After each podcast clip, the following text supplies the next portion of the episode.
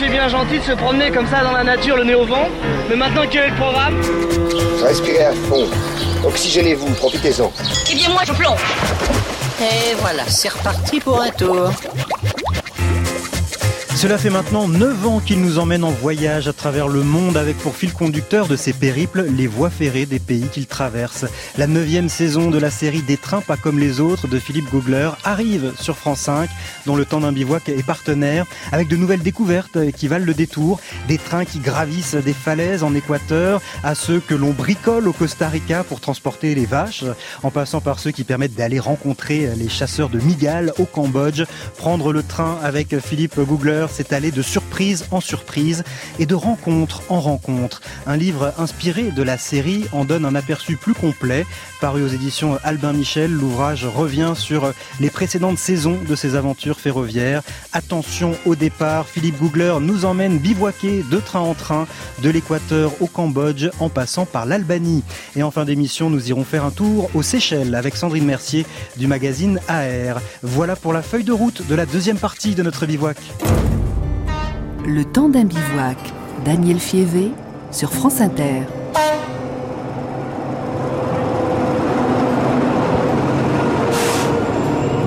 Voilà, buenas. Je suis, je suis tout seul? Non, il y a un peu de monde. Ah, On a 32 passagers. ok. Ça, c'est la... la gare la plus haute d'un pays qui monte déjà très très haut. Parce que là, vous voyez, elle est au pied de la plus haute montagne du pays, qui est un volcan en fait. C'est le Chimborazo. Et tout là-haut, là, dans les, glaces, dans la neige, on est à 6310 mètres. 6310 mètres. Ça rigole pas quand même. Et, euh, et la gare là, elle est à 3610. Un extrait de l'épisode Des trains pas comme les autres en Équateur qui sera diffusé ce soir sur France 5 à 20h50. Philippe Googler, à quoi ressemble cette gare la plus haute d'Équateur? 3600 mètres d'altitude Ouais, c'est incroyable. Quand on part en Équateur, on se dit, bon, moi, je vais prendre un maillot de bain, je vais passer du temps sous les palmiers et il faut que je m'équipe pour la chaleur. Et ben, pas du tout. Si vous voulez un bon coup de frais, et on en a besoin en ce moment, Ouais. allez en Équateur. Ouais. Il faut toujours prendre sa doudoune là-bas. Il fait très frais. Et quand vous allez prendre le train dans cette petite gare perdue dans la campagne, il fait non seulement très frais, mais il, il vous manquez un peu d'air. À 3006, euh, l'oxygène, ça commence à être un peu plus rare. Et vous le sentez au souffle comme ça. Donc ne soyez pas en retard pour prendre votre train, parce que vous allez avoir du mal à courir. Et puis vous allez attendre. Alors attendre un peu ou beaucoup, ça, faut pas être trop regardant, mais vous allez attendre. Et puis il y a un train qui va arriver. Et, et ce qui est extraordinaire en, en Équateur, c'est que quand on dit 3006, 6003, on s'attend à des montagnes acérées, à des pics, à des crevasses, mais pas du tout. C'est des montagnes plutôt douces. Alors les plus hauts sommets sont, sont quand même assez pointus, mais globalement c'est de la montagne assez douce, assez ronde et qui se prête très bien euh, aux balades en train. Ouais. Et, et C'est parfait pour découvrir le pays. Les paysages sont assez étonnants. hein. C'est très vert, Ouais. presque vallonné. En fait, on est en altitude, mais sur une sorte de plateau vallonné. C'est très joli. Oui, oui, c'est très joli. Et il y a des trains de, de croisière qui se promènent là au milieu, tranquillement. Pareil, faut pas être pressé. Certains sont des trains de luxe. Donc vous êtes bien, vous avez votre petit cocktail. euh, Il y a des animations dans le train. Vous passez du temps et vous regardez les paysages. Et puis au bar, si vraiment euh, l'altitude nous pèse un peu, on peut se prendre une bouffée euh, d'oxygène. Oui. Ouais, Oui, distribution. Oui, oui, si, si ça va pas bien, vous allez demander un café et un petit coup d'oxygène et hop, ça vous requinque. D'ailleurs, il y a un autre train, alors c'est dans un autre pays que j'ai fait il y a quelques, quelques années, qui est en Argentine, qui monte lui aussi très très haut, à près de 4000 mètres. Là, il y a carrément une ambulance qui suit le train tout le long du parcours. Non, mais parce que ça rigole pas le mal d'altitude. Mais je On- sais pas si c'est très rassurant. de- mais non, mais si, c'est rassurant parce que c'est, vous pouvez faire un œdème avec le mal d'altitude. Et ça peut être très grave. Ça- on réagit, chacun réagit différemment. Et donc là, il y a l'ambulance qui est là si jamais vous en avez besoin. Ça s'est bien passé pour vous, euh, l'Équateur? Euh, L'Équateur, ouais, pas de problème. J'ai un mauvais souvenir en revanche dans. Une autre, ça c'était Ouais. au Pérou. C'était notre premier train qui montait très haut. Alors, on avait fait la grimpette, on était content. On arrive en haut, on, on était ravis, on était un peu pompette. C'est l'effet de l'altitude comme ça. Et puis on dit tiens, on va fêter ça, on va aller boire un coup. Et c'est surtout ce qu'il faut pas faire. Et là, franchement, le lendemain, on était très très mal. C'est très désagréable. Ouais, donc surtout, euh, on ne boit pas Non. quand on est quand on est en altitude. Alors en Équateur. Vous avez aussi vu un, train très étonnant qui gravit. Euh, ils ont trouvé un système euh, vraiment ingénieux pour gravir une falaise en ne faisant pas trop de, travaux. Oui, alors ça c'est vraiment une caractéristique incroyable de cette ligne qui, qui part de la mer, donc euh, zéro mètre, et qui grimpe la cordillère des Andes. il y a des passages abrupts, il y a notamment un endroit qui s'appelle la, Nariz del Diablo, le, nez du diable, et, et, et c'est une sorte de falaise d'un dénivelé de 800 mètres, et il faut que le train escalade. Et comment est-ce qu'on fait escalader un train sans faire de virage? Eh bien, vous faites un zigzag, c'est-à-dire que je sais pas à la radio c'est pas simple à expliquer. Le, train avance en montant vers l'avant, puis s'arrête au bout, puis recule en montant, etc. Et fait des zigs et des zags. Et à chaque zigzag, il grimpe de 90 mètres quand même. Ce qui fait qu'il fait les 800 mètres en 8 minutes. Et, euh, et donc c'est un véritable exploit technologique qui a été quand même conçu à la fin du 19e, début 20e. Donc c'était vraiment un exploit à l'époque. Alors c'est pas le seul train qui vous a conduit euh, en altitude. En Suisse aussi, alors toute autre ambiance, tout autre train. Vous avez pris un train. Alors il vous a transporté un peu moins haut, mais quand même quasi au pied des pistes. Dans... Alors c'est un train superbe avec des paysages magnifiques. Oui, parce que les Suisses ils savent faire. Alors c'est à la fois pratique parce que c'est un train qui vous permet d'aller de la France à l'Italie, mais à travers des paysages magiques. Il passe dans des endroits parfois où il n'y a pas de route, il y a que le train et la neige. Et le train c'est une sorte de bulle de verre qui surfe sur la neige. Donc il y a vous dans votre bulle de verre, bien au chaud avec un petit saucisson, un petit fromage suisse et un café. Et dehors, là, des gens qui marchent dans le froid, qui se gèlent. Et donc là, c'est le bonheur. Alors l'épisode sur la Suisse, il a déjà été diffusé jeudi dernier, mais il est encore disponible en replay pour ceux qui l'ont euh, loupé. Le réseau ferroviaire suisse, il est particulièrement euh, bien développé? Oui, c'est l'un des réseaux ferroviaires les plus denses du monde. Les Suisses sont extraordinaires avec leur train. On peut aller quasiment partout en Suisse avec le train.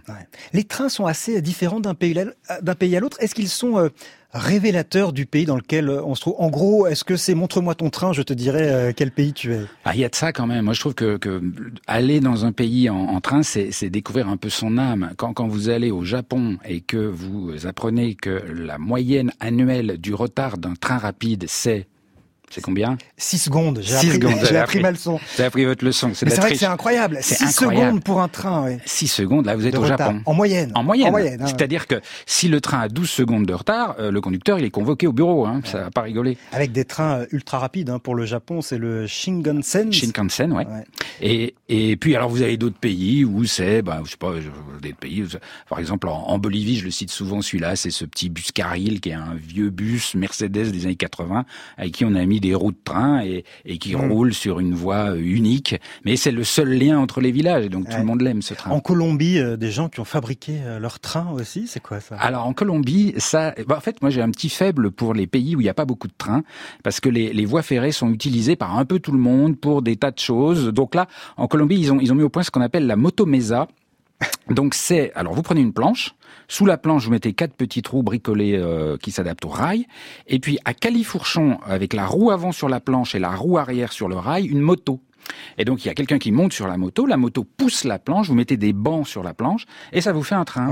C'est une moto Mesa. C'est ça. Mais alors là, on est, euh, c'est, c'est du bricolage. On utilise les voies, mais euh, c'est, c'est, une sorte de piratage. C'est des trains pirates, quoi. Oui, pirates, mais en même temps réguliers. Vous payez votre ticket. Euh, il y a du monde. C'est, c'est un service régulier, mais à la très très bonne franquette. Oui, oui, à la très très bonne franquette. Il y en a un comme ça. Alors, je l'ai pas vu cet épisode parce que on, on nous l'a pas donné, mais au Costa Rica, je crois aussi que vous avez, vous êtes monté sur un train à peu près comme ça et vous êtes fait une, super frayeur. Oui, alors Costa Rica. Alors c'est un peu la même idée. C'était, c'est-à-dire que pareil, c'est une voie euh, où il y a quand même un peu de trafic de fret, mais pas de passagers. Là, c'est pareil, c'est la débrouille. On utilise la voie comme on peut, et, et donc on se balade dans la jungle et on croise des gens qui ont mis sur cette toujours l'idée cette planche avec des roues de train dessous, euh, ils ont mis une vache.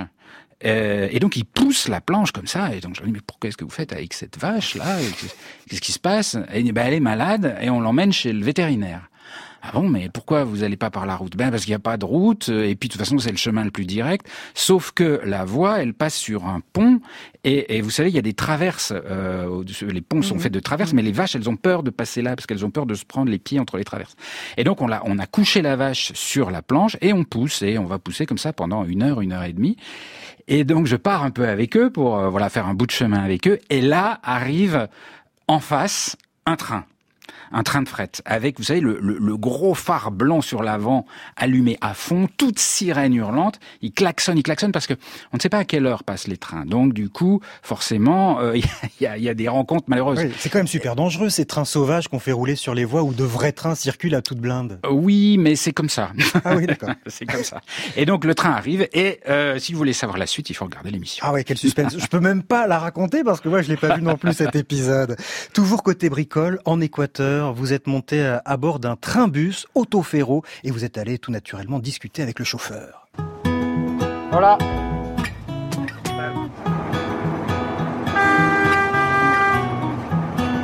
Bonjour, je peux vous parler?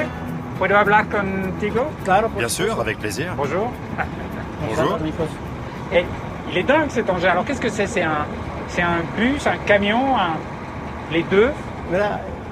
En fait, c'est un autoféro. C'est un bus qui a été adapté. On lui a mis des roues de train à l'avant et à l'arrière pour qu'il puisse rouler sur des rails. Alors pourquoi avoir pris un bus pour en faire un train et pas avoir euh, euh, choisi un train, tout simplement Parce que c'est moins cher de transformer un bus et en plus c'est facile à adapter. Du coup ça coûte moins cher à l'entreprise.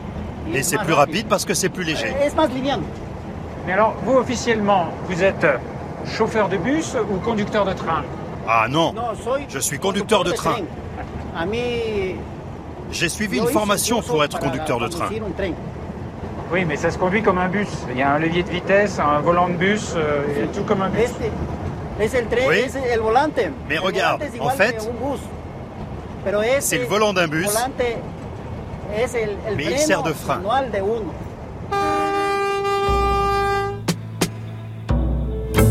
C'est quand même sacrément rustique ce train et on se dit s'il prend le réflexe de tourner le volant pour freiner quand il remonte à bord d'une voiture, on n'aimerait pas être à, bord. Et, et, quand je dis que c'est rustique, on apprend aussi que le, le chauffeur a une machette oui. euh, sous son siège et puis quand la voie il faut la déblayer, il y va directement. Il descend, il dit à tout le monde d'attendre, il va déblayer la voie, couper les branches, euh, s'il y a un animal, il l'éloigne.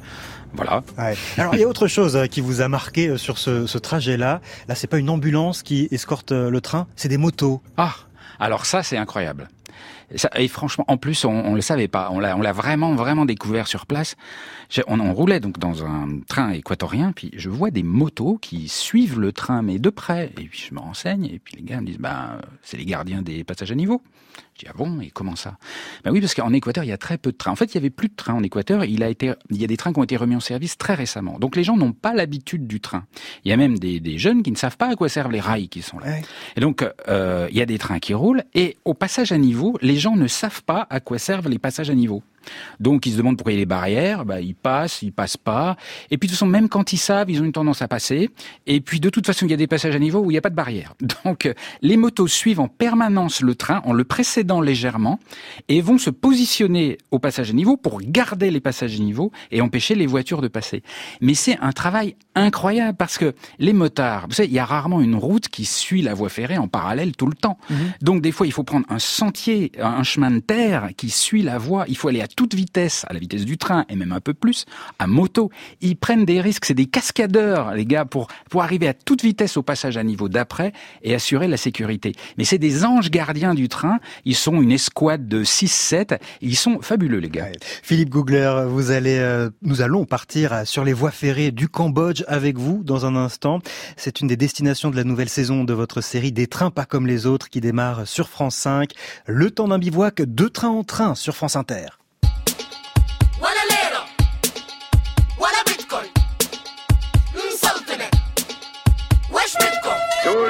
Monde en voiture. Prêt pour l'aventure?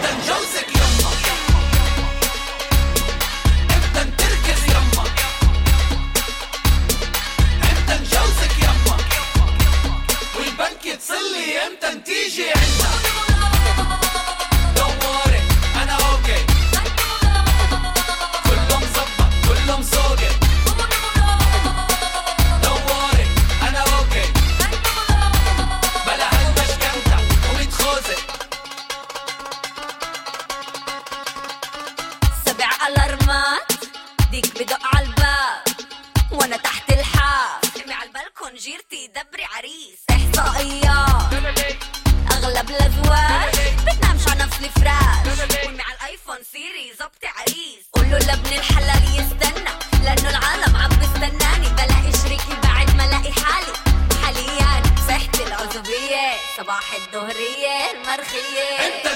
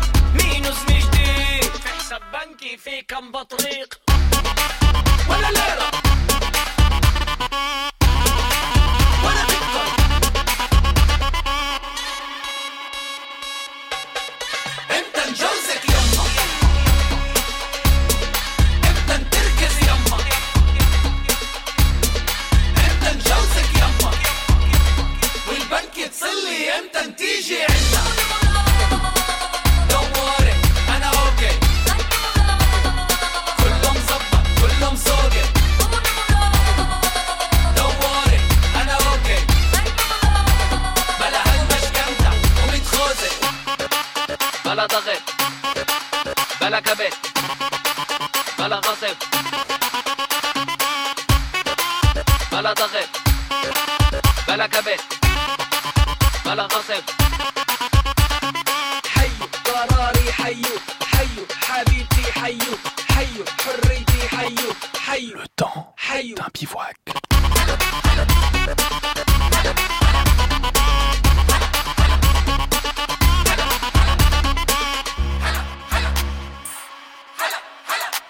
C'était Emtan, Jazak et Yama de Dame sur France Inter dans le temps d'un bivouac. Bonjour les vaches. Et il y a déjà, il y a déjà pas mal de, de passagers qui attendent le train. Il y, a, il y a une ambiance ici. Hello, bonjour. Bonjour monsieur. Et qu'est-ce que vous faites avec vos scooters là? Vous, en- vous les, vous les embarquez? Oui, parce qu'une fois arrivé en ville, je vais en avoir besoin pour me déplacer. Ah d'accord, et ça c'est un service de la compagnie, on peut toujours emmener son scooter. Oui, Yeah. oui, c'est ça. Ah ouais C'est bien ça, c'est pratique. Voilà donc arrivés au Cambodge avec vous, Philippe euh, Googler. Alors, les trains cambodgiens, bon, à part cette petite spécificité, on peut faire monter le, scooter, n'ont rien de si extraordinaire, mais euh, votre épisode sur le Cambodge est absolument euh, passionnant parce que les trains vous emmènent dans des situations et avec des rencontres euh, vraiment, euh, vraiment passionnantes. Ben, je, suis- je suis content que ça vous plaise. Non, mais ça, ça dit à quel point la force du concept euh, est robuste. C'est-à-dire que même si le train en soi n'est pas une révolution, n'a rien de pittoresque, c'est un bon moyen pour rentrer dans un pays. Ben, c'est un oui parce que euh, déjà ça raconte un petit peu de l'âme du pays comme on disait et puis surtout c'est un c'est un endroit pour faire des rencontres en prenant le temps. Donc euh, si vous voulez discuter avec euh, euh, monsieur et madame tout le monde d'un pays, quel meilleur endroit? Parce que vous allez passer du temps.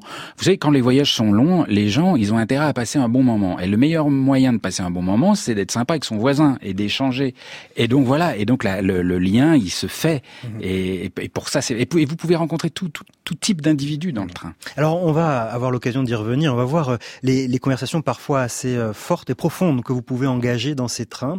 Mais d'abord, commençons par les chasseurs de migales. Parce que l'un de ces trains vous a emmené à la rencontre. Comment vous aviez eu vent de l'existence de... Alors, c'est une famille, un chasseur de migales. Faut pas s'attendre à un commando. C'est une petite famille, mais tranquille, d'une douceur extrême, qui chasse les migales dans son jardin. Oui, c'est ça. Mais parce qu'il y a des endroits euh, au Cambodge où la, la migale, c'est quasiment comme le ver de terre chez nous. C'est-à-dire que vous en avez plein au fond du jardin, dans des trous, et donc vous avez des gens qui se font une spécialité de les récupérer parce que là-bas c'est un mets assez prisé et vous trouvez. Et et comment on y a pensé? Ben, Tout simplement parce qu'il y en avait sur les marchés à vendre et à grignoter. Donc on s'est dit si elles sont sur les marchés, c'est qu'il doit y avoir des gens qui les attrapent. Et donc c'est une petite famille avec le papa, la maman, etc. qui vont chasser la migale l'après-midi au fond du jardin. Et, donc eux, ils marchent en sandales et en tongs. Moi, j'étais terrorisé. J'avais mis des grosses chaussures et des chaussettes. On va voir, on, va y aller avec vous dans ce jardin. C'est vrai que manifestement, euh, bon, le, le jardin regorge de migales. Ils étaient beaucoup plus tranquilles que vous. Bonjour, Soussédé. Bonjour. Vous cherchez des tarentules Oui, oui, je cherche. Ça ne risque rien. Elles restent cachées dans leur trou. Tiens, regarde. Ah oui, oh mais c'est un gros trou.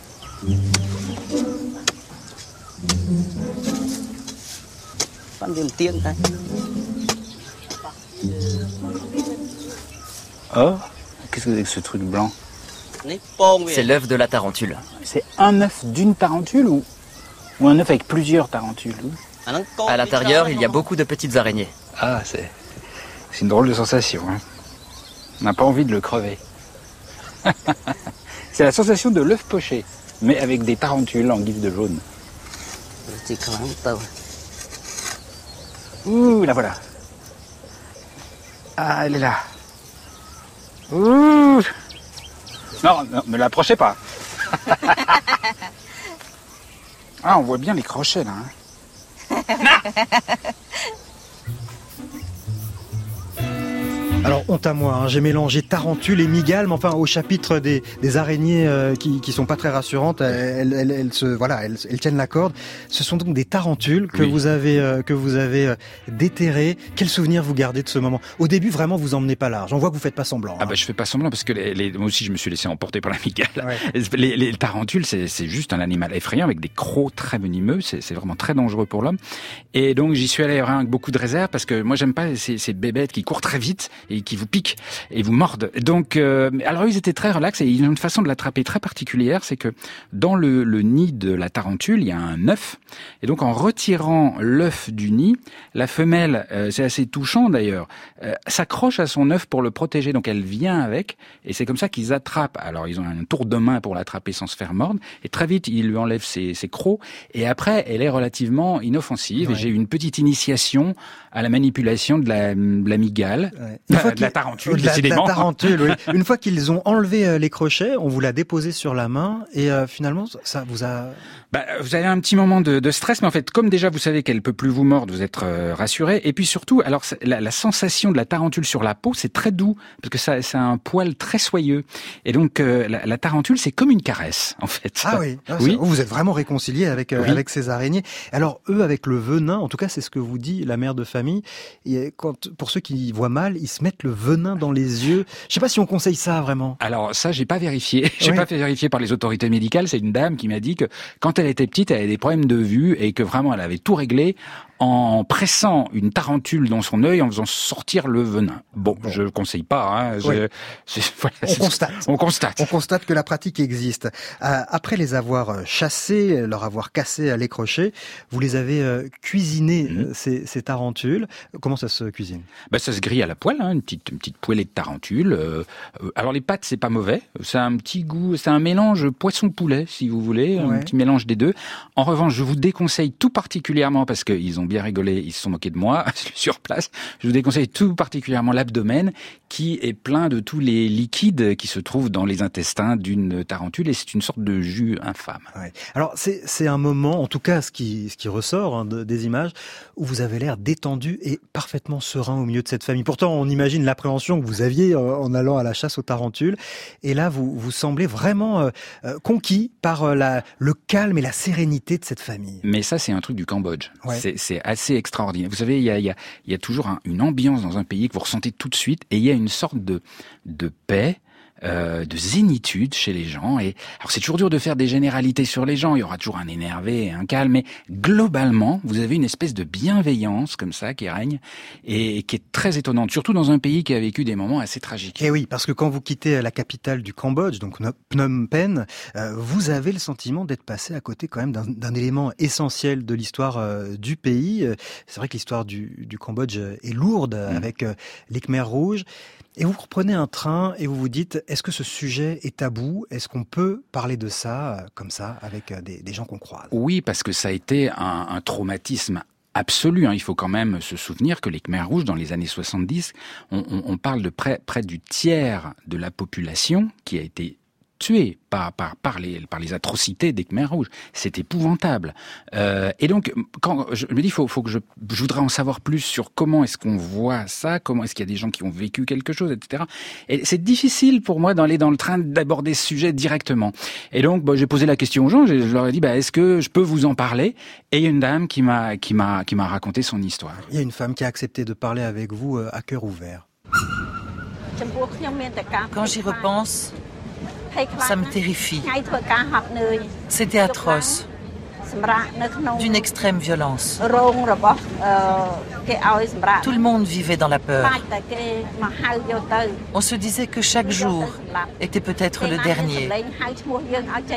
Chaque jour, on remerciait Dieu d'être encore en vie.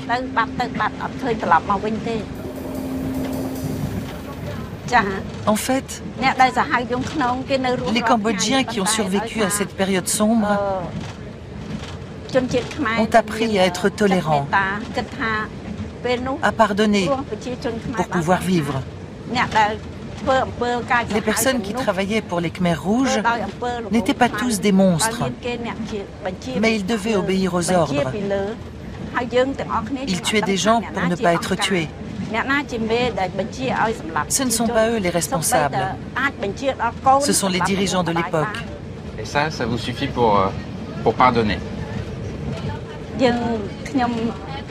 Je pardonne aux personnes qui ne savaient pas. Ces paysans qui n'ont fait qu'obéir aux ordres de leurs supérieurs. Mais je ne pardonnerai jamais à tous ceux qui ont manipulé le peuple et tué tant d'hommes et femmes. Ça, je ne peux pas le pardonner. Ah, merci beaucoup. Merci pour ce, ce témoignage. Merci. Ça m'a fait du bien de parler de tout ça avec vous. Merci beaucoup.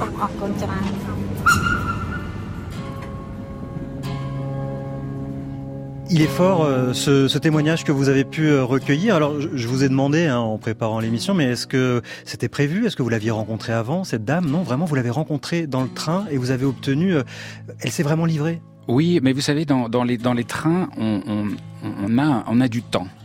Et les gens vous voient comme un, un étranger, curieux d'eux-mêmes, donc ils ont envie de se raconter. Et c'est vraiment, c'est ce que j'aime beaucoup dans ce programme, c'est qu'on a le temps d'écouter les gens. Et euh, je, je, pensais à un autre exemple de, de pays qui a vécu des choses très très très difficiles, c'est l'Albanie où euh, franchement vous pouviez faire l'Albanie c'est ouverte au monde dans les années 90 c'est très récent. Mm-hmm. franchement vous montez dans un train en Albanie une personne sur trois va vous raconter quelque chose de poignant. C'est parce que euh, vous savez l'intérieur les rencontres dans les trains c'est l'histoire qui tout à coup a un visage.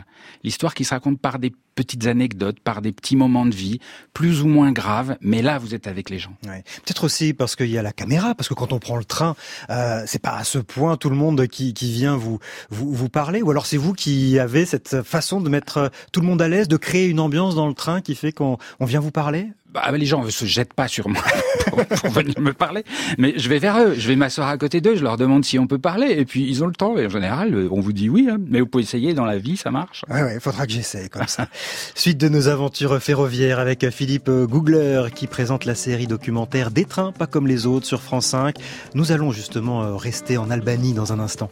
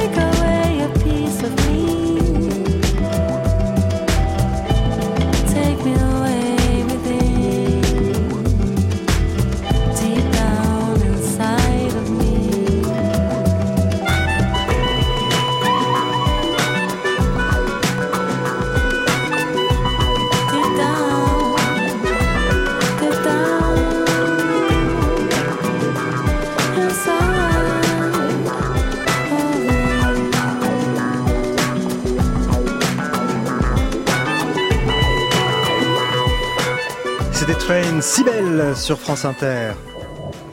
Alors ça, franchement, je m'attendais pas du tout à ça. Je crois que c'est la première fois que ça m'arrive dans un train au départ d'une capitale. Je roule, tout seul, à travers la campagne albanaise. Et je ne peux pas m'empêcher quand même d'arpenter le train à la recherche d'une âme qui vive. Bonjour. Bonjour. Je peux m'asseoir là Oui, bien sûr. Et qu'est-ce que vous faites là toute seule avec votre, euh, votre petit réchaud, votre petit... J'ose pas soulever. Ça, c'est pour me faire mon petit café. Histoire de passer le temps. Est-ce que le temps est long Il n'y a pas grand monde. Oui, ça a bien changé. Je me sens un peu seule parfois. Je m'ennuie. J'avais 30 ans quand j'ai commencé mon boulot de contrôleuse. Il y avait beaucoup de personnel. Il y avait une super ambiance. On faisait des longs voyages, on traversait tout le pays. Mais les gens aujourd'hui nous ont abandonnés. Ils ne prennent plus le train, mais la voiture. Philippe Gougler, vous avez l'art de de vous mettre dans des situations étonnantes avec cette série des trains pas comme les autres. Là, nous étions donc en, en Albanie. C'est presque le départ d'un film. Cette histoire, cette contrôleuse toute seule à bord d'un train vide, une sorte de train fantôme. Un train déglingué. Ouais. Et les, vitres sont cassées. Il y a des endroits, c'est des, des, journaux qui, qui font euh, joint pour faire tenir euh, les portes, euh, pour pas que l'air passe trop. Euh, c'est les trains albanais sont dans un état effrayant. Ouais. Et euh, il y a même, il y a même un truc euh, assez étonnant, c'est que euh, dans la capitale du pays, Tirana, si vous cherchez la gare, vous ne la trouverez pas. Elle a été rasée. Et donc pour aller prendre un train au départ de la capitale du pays, il faut aller dans un petit petit bled un peu en banlieue. Et, et là, vous êtes dans une gare désolée. Vous avez un train en lambeaux qui arrive. Il y a absolument personne dedans, mais il y a une ambiance assez incroyable. Et il y a cette petite dame au fond, cette contrôleuse. Elle, elle a à côté d'elle un, un, réchaud posé sur le siège, un petit réchaud à gaz. Et puis elle vous dit venez vous asseoir. Puis elle vous fait un petit café, un petit café à l'italien. Elle a tout hein, avec le petit truc pour presser le café. Et euh, elle vous parle pendant des heures. Et elle est là. Elle est un peu désolée des conditions dans lesquelles elle vous reçoit, hein. Mais elle est généreuse et puis vous passez un bon moment. Mais pourquoi les gens ont arrêté de prendre le train comme ça en Albanie? Bah les trains ont été un peu laissés à l'abandon. Euh, ils roulent tellement lentement que pff, faut, faut vraiment vouloir prendre le train parce qu'en voiture vous allez toujours beaucoup plus vite. Alors il y a des, je sais qu'il y a des projets hein, pour, pour relancer mmh. les, les voies ferrées en Albanie, une vraie volonté, mais pour l'instant, pour l'instant c'est pas ça. Ouais. Vous disiez quand même que dans certains des trains d'Albanie, vous avez pu euh, rencontrer des gens et notamment parler de, de cette situation pas si lointaine euh, où ils ont eu à subir la, la dictature. Oui, parce que la dictature ça s'est terminé euh, voilà début des années 90 et, et moi quand j'étais ce, ce pays, j'étais vraiment très ému d'y aller parce que quand j'étais adolescent, sur les cartes de géo, je sais pas si c'était pareil pour vous. Sur les cartes de géo, l'Albanie c'était en gris, c'est-à-dire qu'on ne savait pas ce qu'il y avait dedans. C'était comme le RSS. Et donc le, le se retrouver en Albanie comme ça, c'était ouvrir une porte d'un endroit mystérieux. Et c'est un pays qui s'ouvre lentement, qui part de très très loin. Et tout le monde là a vécu des choses incroyables. Je discutais bah, dans le train toujours avec mmh. un, un monsieur qui, je lui disais mais comment c'était pendant la dictature? Comment ça se traduit au quotidien la dictature?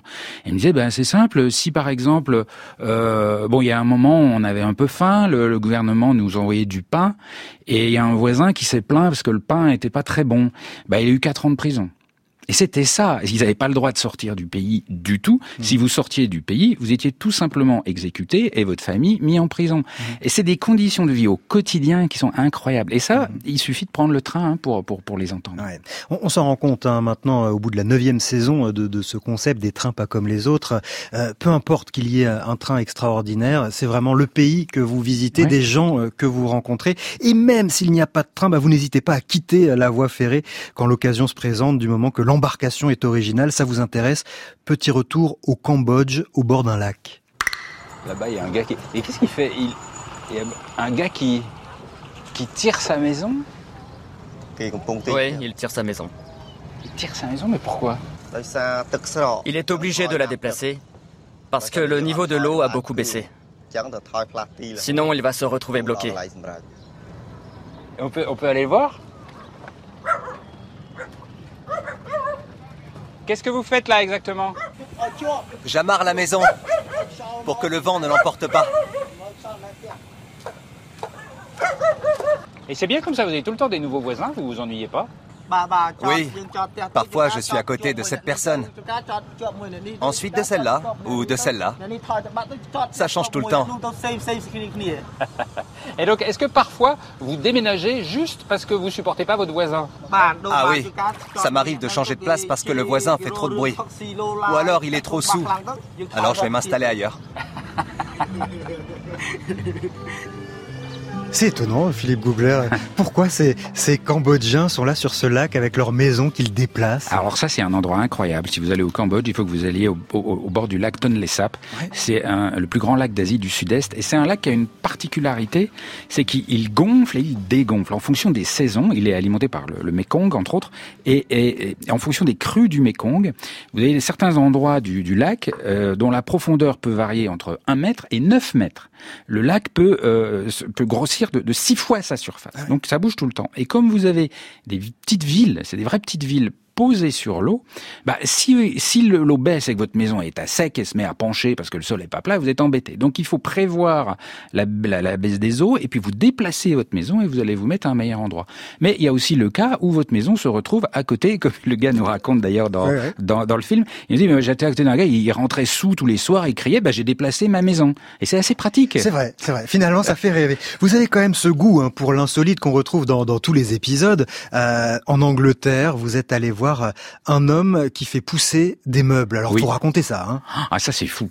Euh, vous savez, une chaise, normalement, on prend des morceaux de bois, on les assemble, et puis ça fait une chaise. Mais il faut des morceaux de bois. Lui, il, fait pousser les arbres en forme de chaise, directement. Alors, il les tord un peu, il les taille, etc. Ça prend des années, ça peut prendre sept ans pour faire une chaise. Et Mais c'est magnifique, c'est magnifique. C'est un, un, un, designer jardinier, je sais pas comment on l'appelle. Et alors, il fait des chaises, il fait des tables, ça prend un temps fou, et c'est dans au, nord de l'Angleterre, c'est très chouette. Ouais. Alors, ça coûte évidemment euh, très cher aussi, hein, ces, ces productions. Alors, oui, ça coûte, euh, une chaise, ça peut coûter 8-10 euh, 000 euros. ça redonne la valeur aux choses. faut déjà attendre hein, le temps qu'elle pousse, hein, faut, faut être patient. Et puis alors, vous pouvez commander une chaise et puis l'arbre, comme il fait pas tout à fait ce qu'il veut, il, finalement il fait une table. Ah oui. Et dans ce cas-là, on repart avec la, on repart bah, avec vous choisissez, vous pouvez faire recommander une autre chaise. faut vraiment être patient. Il y a, a d'autres destinations hein, pour cette neuvième saison que nous avons à peine évoquées. Euh, par exemple, la, Tunisie, on n'en a pas du tout parlé. Euh, qu'est-ce qu'il y aura à voir dans, dans la Tunisie? Ah, la, la Tunisie, il y a plein de choses. Il y a un moment euh, assez assez touchant que j'ai bien aimé. C'est un, un, un gars que j'ai rencontré sur le marché qui vendait des roses des sables. Et puis, il me dit, mais moi, les roses des sables, j'en ai un peu marre de vendre ça. Moi, ce qui me plaît, c'est les météorites. Et venez avec moi chasser les météorites dans le désert. Et je pars avec lui. Et puis on cherche, on cherche, on cherche. Et puis je sens bien que il y a un truc bizarre. On n'en trouve jamais.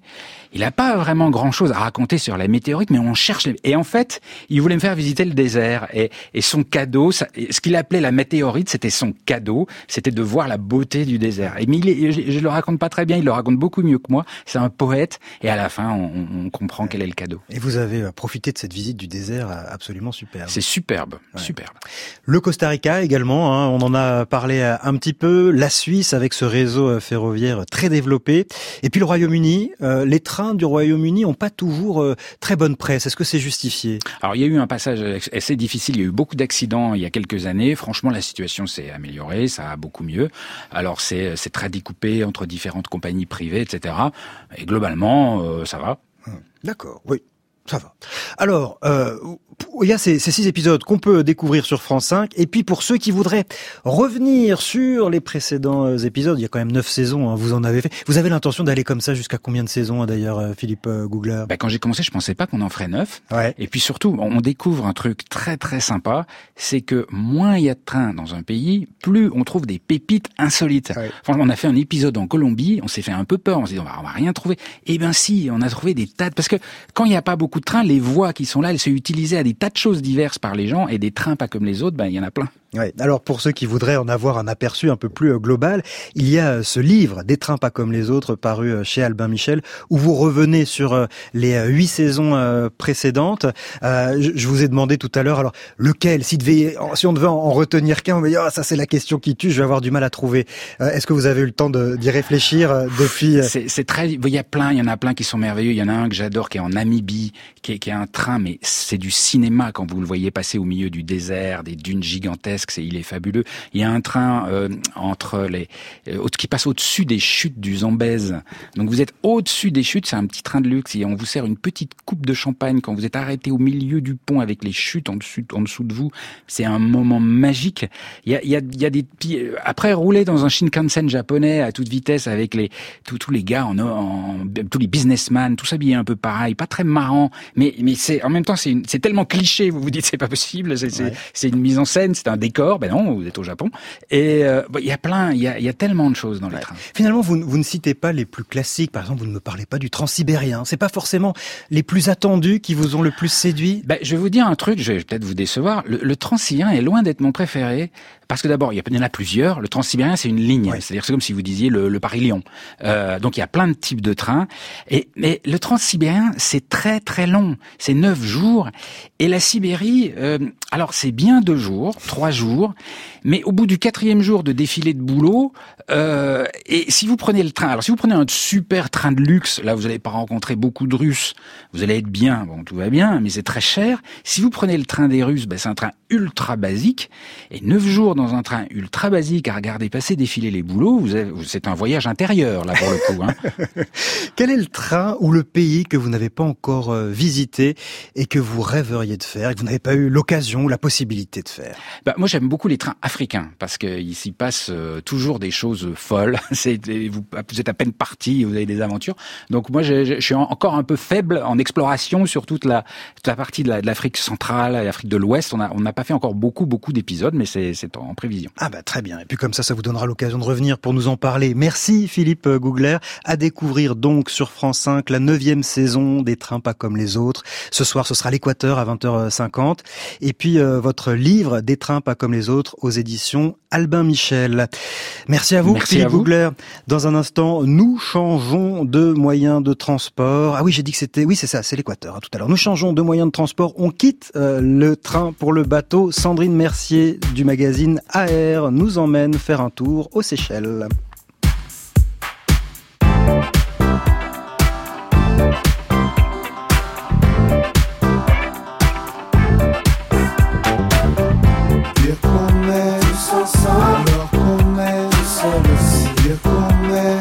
Alors qu'on est tout seul aussi. Dire qu'on est tous, tous ensemble, tout seul aussi, ça promet.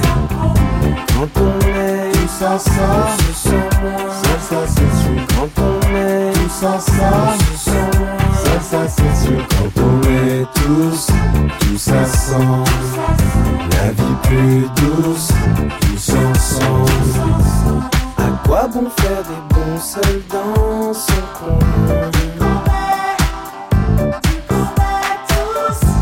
À quoi bon tout seul alors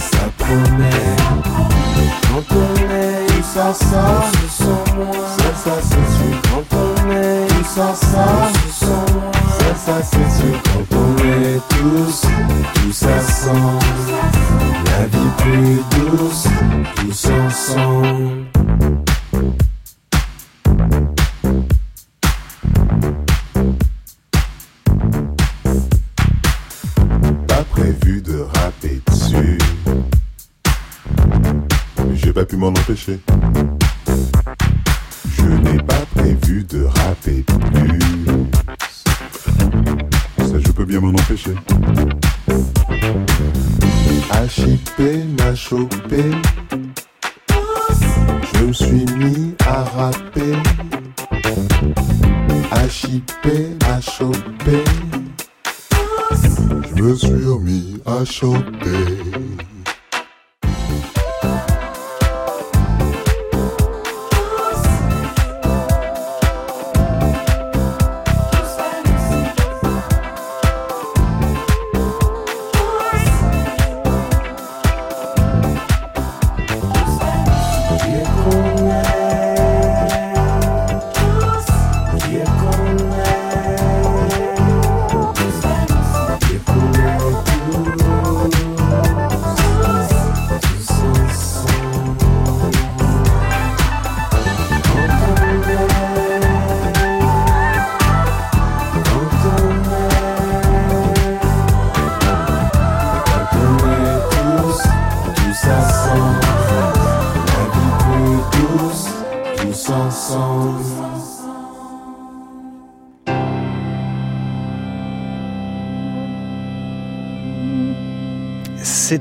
Jojoa et lieutenant Nicholson. Tout s'assemble sur France Inter et la programmation musicale du temps d'un bivouac est signée euh, Djoubaka. Et à 17h53, presque 54, on met le cap sur les Seychelles. Attention, attention, l'amiral vous parle. Le temps d'un bivouac. Comment est l'équipage? De premier choix, capitaine. Tous des volontaires. Bon. Sur France Inter. Ok les gars, voilà le plan. On avance tout. Bonjour Sandrine Mercier. Bonjour Daniel. Rédactrice en chef de AR Magazine Voyageurs, dont nous sommes partenaires, et le dernier numéro qui vient de sortir, hein, qui est tout juste dans les kiosques, nous propose un voyage d'île en île, avec parmi ses destinations les Seychelles, où vous êtes allé, Sandrine Mercier? Euh, on est dans l'océan Indien. Le décor est superbe, les photos sont sublimes. C'est vrai qu'avec euh, Virginie Suer qui a fait les photos, on a passé une semaine sur un bateau et c'était idéal pour euh, pour prendre ces îles qui sont mais c'est vraiment incroyable. C'est tellement beau que je conseille pas aux gens d'y aller avant euh, avant 40 ans parce qu'après ils vont trouver tout tout fade dans leur voyage. Alors décrivez-nous cet endroit justement. Bah, c'est vrai que c'est une multitude d'îles, il y a à peu près 100 115 îles dans l'archipel des Seychelles, mais nous on est resté dans dans les îles du nord hein, qui sont donc granitiques. C'est quand même un relief escarpé et il y a ces plages qui sont presque des, des, des des anses parfaites euh, avec un, un sable très blanc qui brille même. Euh, et les, les, fonds, alors les fonds sont translucides, on voit, on voit des raies, on voit des, des tortues nager, mais tout ça, vous êtes à un mètre sous l'eau, quoi. Vous mettez votre masque, vos tubas et vous êtes au milieu de l'aquarium. Les baies, justement, ces paysages sont assez uniques, comme ça, au milieu de, de l'océan Indien. Qu'est-ce qui explique géologiquement euh, la, les paysages que l'on voit ici? Alors, il faut revenir en fait à l'époque du Gondwana. Ça, ça, vous parle, le Gondwana Oui, alors c'est ce grand continent unique hein, euh, à l'époque où tous les continents n'en faisaient qu'un. Voilà, alors on dit que c'est quoi 600 millions d'années ou 700 millions d'années. Et donc à l'époque, ça rassemblait l'Afrique, l'Arabie, l'Inde, l'Amérique du Sud, enfin tout était là. Et au fur et à mesure, il s'est disloqué. Et en se disloquant, donc euh, il y a eu aussi la fonte, euh, la fonte des glaces. Donc le niveau des mers a vraiment augmenté énormément. Et du coup, le sommet des montagnes constitue les îles des Seychelles qu'on trouve comme ça au milieu de l'océan. Et donc c'est bien granitique. C'est une roche qui vient du continent. C'est pas du tout une éruption volcanique. Et du coup, c'est ce qui fait qu'on a ce paysage incroyable de, grosses roches granitiques, du granit complètement euh, érodé par par ces millions d'années. Et ça crée ces paysages, mais qu'on ne trouve qu'ici, c'est unique, on ne les trouve que là, aux Seychelles.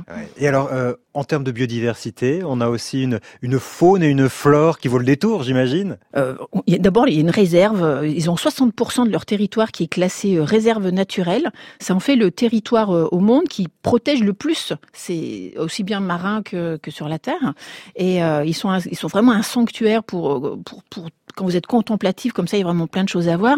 Ils ont, ils conservent des animaux absolument sur toutes les îles. On peut trouver, par exemple, les tortues géantes. Euh, elles sont elles sont arrivées de d'Aldabra, c'est vraiment une île corallienne tout au sud. Mmh. Elles n'avaient plus assez pour vivre et donc pour qu'elles puissent vivre jusqu'à normalement 250 ans, eh bien ils en ont transporté quelques-unes sur l'île Curieuse par exemple. Et là il y en a une centaine et quand vous débarquez, vous vous marchez au milieu de ces tortues géantes qui font au moins euh, au moins un mètre vingt. Elles marchent et vous pouvez leur gratter le cou parce qu'elles sont assez, bah, elles vivent leur vie de tortue. Elles sont dociles. Elles sont, elles sont dociles. Elles sont dociles ces tortues. et alors est-ce qu'on trouve aussi sur ces îles des histoires de trésors, des trésors de pirates, comme souvent avec ces îles perdues au milieu de l'océan. C'est vrai que c'était un refuge euh, à l'époque. Euh, bon, le plus connu, c'est peut-être la Buse hein, qui, qui, arrivait de, de la Réunion. Euh, on dit que son trésor est toujours recherché là-bas. Il avait lancé son cryptogramme au moment où il est où il est où il a été euh, condamné à mort, en disant euh, à celui qui, qui saura le trouver. Donc il resterait un trésor à découvrir sur ces îles, forcément ça. Mais ils cherchent tous un trésor parce qu'on sait que tous les pirates en ont laissé à cette époque puisqu'il y avait beaucoup de de bois pour réparer les bateaux. C'était isolé, donc ils pouvaient se, se reposer ici, et être à l'écart. Alors d'autres îles sont à découvrir dans AR Magazine Voyageurs. Vous nous emmenez dans d'autres archipels qui font encore rêver. Hein. On va dans la Polynésie française, euh, on va à Mayotte aussi, euh, on le sait pas forcément, c'est vraiment une belle inconnue, le, ce 101e département français euh, avec des, des, des, balades incroyables à réaliser. Et puis, et puis on va au Féroé, un peu, un peu de fraîcheur en, en ce moment, puisque c'est vraiment la, la, dernière destination qui monte. Les Féroé, vous situez, c'est entre l'Islande et, et l'Écosse, c'est pareil, un petit archipel perdu, et ça commence à s'ouvrir il y a quelques petits hôtels et donc on, propose aussi un, regard de, de photographe. Et d'ailleurs, le, 29 euh, juillet, c'est la Saint-Olaf, c'est la fête nationale. Ils ont tous leurs costumes, ils font des courses de bateaux. Ça vaut vraiment le coup d'y aller à ce moment-là. Merci Sandrine Mercier. Tout ça est à découvrir dans AR Magazine Voyageurs, qui est actuellement dans les kiosques et dont le temps d'un bivouac est partenaire. Debout, vite. Qu'est-ce passe Il se passe que tu fais tes valises et tu fonces à la gare. Demain, les langues vont se délier dans le temps d'un bivouac. Nous nous intéresserons aux langues régionales de France et nous irons également à la découverte de dialectes beaucoup plus lointains avec un linguiste de terrain. À demain donc pour de nouvelles aventures.